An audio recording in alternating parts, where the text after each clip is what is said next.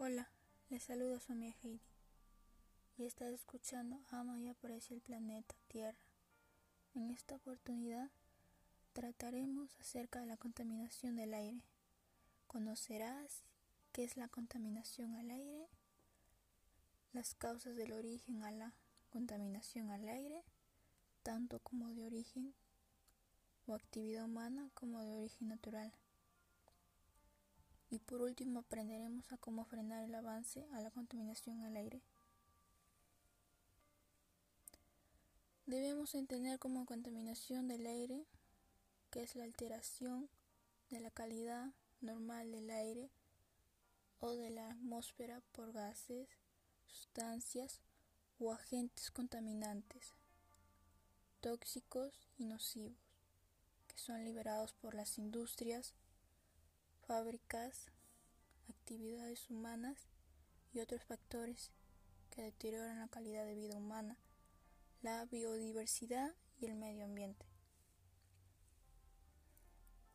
Lamentablemente estamos viviendo una situación muy difícil, ya que con el avance de la sociedad hay muchas personas que no son conscientes del daño que ocasionan con sus acciones o simplemente lo ignoran. Así deterioran poco a poco todo el medio ambiente. Asimismo, entre las causas que ocasionan esta situación se encuentra una de las principales causas son la quema de combustibles fósiles, como el carbón, petróleo y gas. La combustión de estas materias primas se produce en los procesos o en el funcionamiento de los sectores industrial y el transporte por carretera. El mal uso de la electricidad no es la luz en sí misma la que genera contaminación del aire, sino más bien la manera como se obtiene. Las plantas electrificadoras ponen en marcha procesos químicos para convertir y reconducir la electricidad a los lugares de destino y es ahí cuando liberan enormes cantidades de gases al ambiente. Una de las opciones existentes para mitigar esta situación es la energía solar. Productos químicos usados en los suelos. A menudo en la agricultura se usan productos químicos, conservantes, fertilizantes y similares que acaban por ascender a la atmósfera y generan efectos nocivos en la capa de ozono. De hecho, actualmente estos productos son la principal causa de un buen número de enfermedades respiratorias.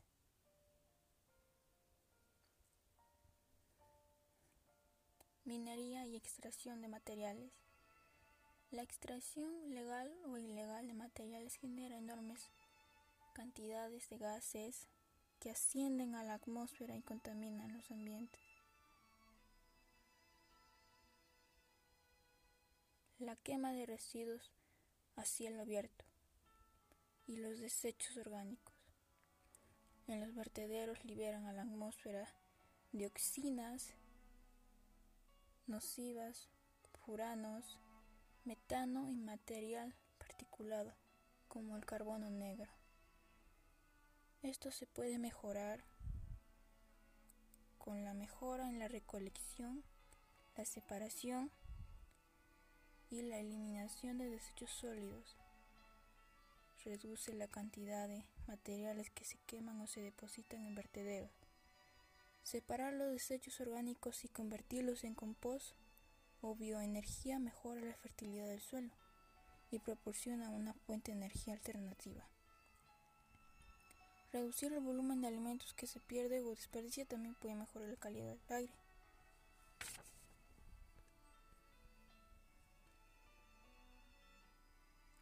Otras fuentes son que no toda la contaminación del aire proviene de la actividad humana.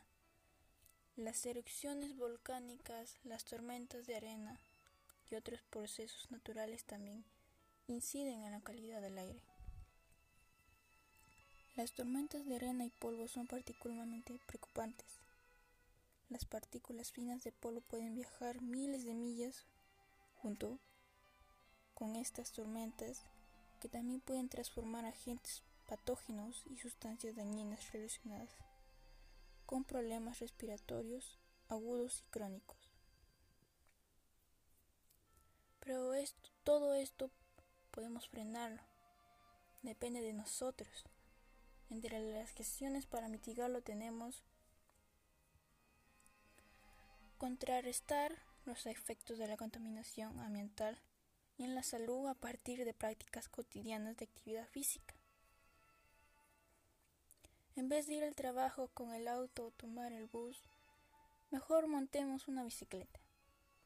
No solo nos ayudará con nuestra salud, también evitará que contaminemos el aire evitando usar el auto. Si tu destino está cerca, entonces camina. Es relajante cuando caminamos, sobre todo en el parque con toda la naturaleza. De paso también llevar de paseo a tu mascota, que ha de estar aburrido en casa.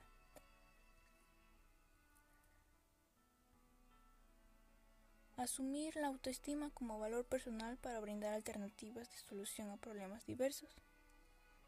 Los adultos no son los únicos que pueden marcar la diferencia. Los niños también podemos cambiar esta situación, aunque sean pequeñas acciones. Para el planeta es ya un gran cambio. Los niños también podemos hacernos la promesa de que cuando seamos adultos cambiaremos a la sociedad y su manera de pensar.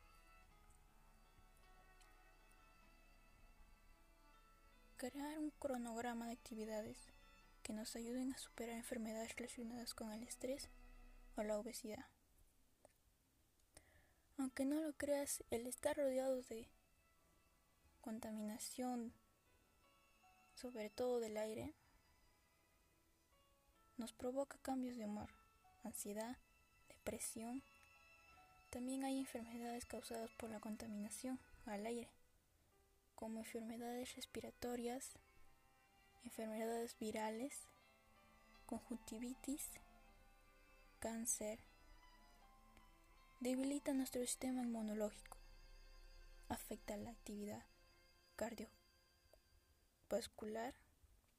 Por ello es recomendable crear un cronograma de actividades en el que organicemos nuestro tiempo, con paseos, ir donde hay abundante naturaleza, darnos un tiempo de hacer actividades físicas para mejorar nuestra salud,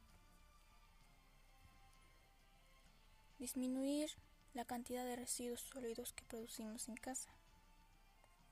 Primero, ¿qué es un residuo sólido? Un residuo sólido es todo elemento que está considerado como un desecho al cual hay que eliminar según los tipos de residuo. Por ejemplo, cuando una persona tira una botella de plástico, dicho envase puede descomponerse y generar contaminación ambiental. Pero si lo reciclamos, este a través de un tratamiento permite volver a aprovecharse el material. Pero aún así trata de no estar comprando cosas de las que a las finales lo usas una vez y luego está tirado en una esquina de tu casa. Debemos comprar solo lo que necesitamos. Con todo lo mencionado, estoy segura que tú entenderás todo lo que he dicho y comenzar a ver con otra perspectiva al medio ambiente. Espero que tú también aportes a la recuperación del medio ambiente. Finalmente te invito a que si se da la oportunidad de volver a hacer otro podcast, me escuches y me encuentres de nuevo con otro tema. Gracias por permitirme llegar a ti y nos encontraremos de nuevo aquí en Ama y Aprecia el planeta Tierra. Adiós a todos.